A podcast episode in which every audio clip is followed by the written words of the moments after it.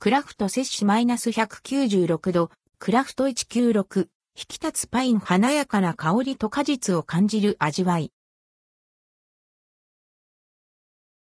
サントリーからクラフト摂氏マイナス196度、クラフト196、引き立つパインが販売されます。発売日は12月13日。アルコール度数は5%。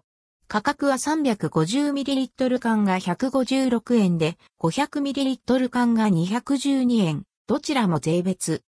摂氏マイナス196度は、2005年の発売以来、市場や消費者の思考の変化に合わせて、新しい価値を提供し、日常に寄り添い続ける缶中杯として支持されている、ロングセラーブランドです。中でも、クラフト摂氏マイナス196度は、独自技術である、アンドル毒王、摂氏マイナス196度製法アンドレッドクオーによる果実新種に加え、独自のこだわり原料種を使用して、作り手のアイデアで果実の特徴を引き立たせたシリーズです。クラフト摂氏マイナス196度、クラフト196、引き立つパイン。